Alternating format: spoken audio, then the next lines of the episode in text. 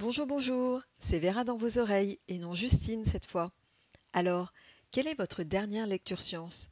Vous a-t-elle passionné? Avez-vous tout compris? Dans cette chronique Lisons les sciences, je partage avec vous la lecture d'un livre de vulgarisation scientifique ou d'un essai branché science. Pour cette troisième lecture, je vous propose un livre vraiment d'actualité, Patient zéro, histoire inversée de la médecine, de Luc Perrineau, aux éditions La Découverte, collection Cahiers Libre.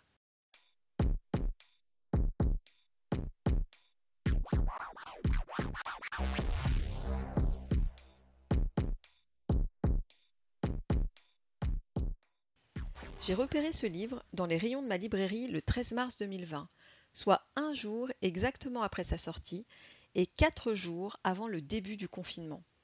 Alors peut-être que ça parlait un peu trop de virus autour de moi à ce moment-là, ce qui m'a un peu poussé à en reculer sa lecture. Et puis un jour, j'ai repris mon courage de lectrice à deux mains et je me suis plongée dedans. Et c'était vachement bien. C'est pourquoi je choisis de partager cette lecture avec vous aujourd'hui. C'est un livre très bien vulgarisé et qui permet de questionner de nombreux aspects de l'histoire de la médecine en partant de ce lien entre patient et médecin au sens large. Voici un extrait de la quatrième de couve pour vous mettre dans le bain. L'histoire célèbre les victoires que les médecins ont remportées sur les maladies, mais elle néglige leurs patients dont les troubles, les souffrances ou les plaintes ont inauguré de nouveaux diagnostics, remis en cause certaines théories médicales ou ouvert des perspectives inédites. Des origines foraines de l'anesthésie générale aux recherches génétiques ou neurobiologiques les plus actuelles, en passant par les premières expériences de réassignation sexuelle, Luc Perrineau tente de rendre justice aux miraculés, aux cobayes ou aux martyrs dont la contribution au progrès de la connaissance et du soin a été aussi importante que celle de leurs médecins, illustres ou non. L'auteur, Luc Perrineau, est médecin généraliste et spécialiste en épidémiologie. Il enseigne également l'histoire de la médecine et tient un blog scientifique pour raisons de santé sur le site dumonde.fr. Il a déjà de nombreux essais à son actif et je ne citerai que très arbitrairement Darwin viendra-t-il, sorti en 2008 aux éditions Le Pommier, ou encore À quoi sert vraiment un médecin, sorti en 2011 chez Armand Collin? Patient zéro, c'est 19 chapitres qui nous embarquent dans le temps, dans l'histoire de la médecine, de ses tâtonnements, de ses expérimentations, de ses échecs ou de ses réussites. Et autant le dire tout de suite, avec aussi en filigrane, pendant toute la lecture, de nombreuses réflexions sur la pratique de la médecine dans notre société actuelle, sur les liens entre médecine et politique, sur la place du marché pharmaceutique, la fabrication du savoir médical, rien n'échappe à la plume de Luc Perrineau, ce qui n'est vraiment pas déplaisant, et parfois s'attaque le sévère. Les symptômes des pauvres sont moins convoités que ceux des riches. Page 38. La médecine commence habituellement par nommer avant de comprendre, car un nom permet de rendre l'ignorance plus présentable. Page 98. Et petite dernière, l'industrie a compris que les personnes saines étaient bien plus nombreuses que les personnes malades. La prévention pharmaceutique est un marché faramineux. Page 155. Toutes les histoires des patients zéro racontées dans ce livre permettent d'explorer différentes facettes de la médecine et différents champs de recherche médicale. Mais d'abord, petite définition. C'est quoi un patient zéro? Le terme patient zéro est un terme utilisé pour désigner la première personne d'une épidémie à avoir été contaminée par un agent pathogène. On en entend forcément beaucoup parler ces derniers temps avec la pandémie du Covid-19. C'est une véritable enquête sanitaire qui permet de remonter aux sources de la maladie et d'en comprendre la propagation. Dans Patient Zéro, Luc Perrineau met l'accent sur ces patients-là, ceux par qui débute une nouvelle histoire de la médecine, du soin, du diagnostic ou encore de nouvelles hypothèses scientifiques et de nouvelles maladies. Par exemple, la maladie d'Alzheimer à travers le cas d'Auguste. Ce chapitre permet de revenir sur une controverse au sein de la communauté scientifique et plus précisément sur les critères pour en faire une vraie maladie, avec des guillemets, distincte de la démence sénile ou du vieillissement cérébral.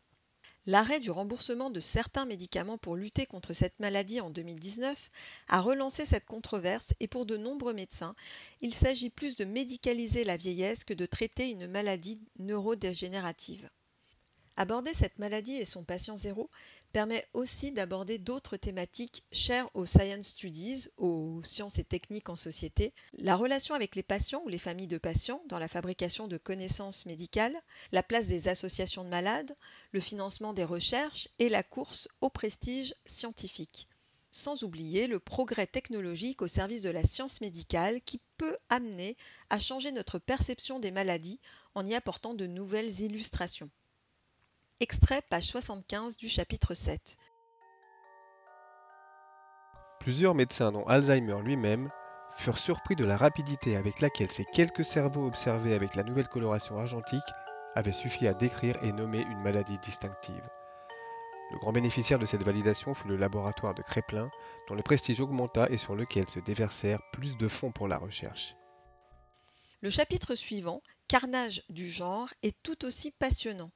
C'est un chapitre qui traite de l'intersexualité et qui démontre tout le poids de la culture sur la science et la médecine. Nous suivons deux patients aux vies particulièrement difficiles et dont le traitement médical proposé très expérimental est absolument choquant. C'est peut-être le chapitre et la thématique la plus difficile, la plus dure du livre, et choquante dans le sens de ce qui a été infligé à des personnes qui ont vraiment été des cobayes de la médecine. Et puis, période de pandémie oblige, Impossible de ne pas aborder les chapitres consacrés au virus. Celui de la grippe, pas comme les autres, qui traite du SRAS de 2003, trouve forcément beaucoup de résonance avec ce que nous vivons aujourd'hui. Alerte des autorités mondiales, communication de crise et propagande, voire fake news, même si ce mot n'est jamais utilisé par Luc Perrineau, et surtout branle-bas de combat dans le monde de la recherche pour une course au vaccin. Extrait de la page 183. L'histoire des nouvelles épidémies s'arrête fort heureusement en aval, le plus souvent avec de simples mesures d'hygiène. Inversement, grâce à la connaissance, elle ne s'arrête pas en amont, car notre science des gènes nous permet désormais de remonter le fil de la contagion. En infectiologie, chaque nouveau titre de patient zéro sera précaire. On ne va pas reparler des choses qui fâchent, hein. masque, confinement, etc., etc., mais Bien malgré lui, Luc Perrineau est au cœur de l'actualité avec son livre. Un éditeur ne pourrait pas mieux imaginer comme condition de couverture médiatique. Si comme moi vous vous sentez mal et fébrile à la vue d'une aiguille ou d'un œil en gros plan, ne craignez rien, ce livre est quand même fait pour vous.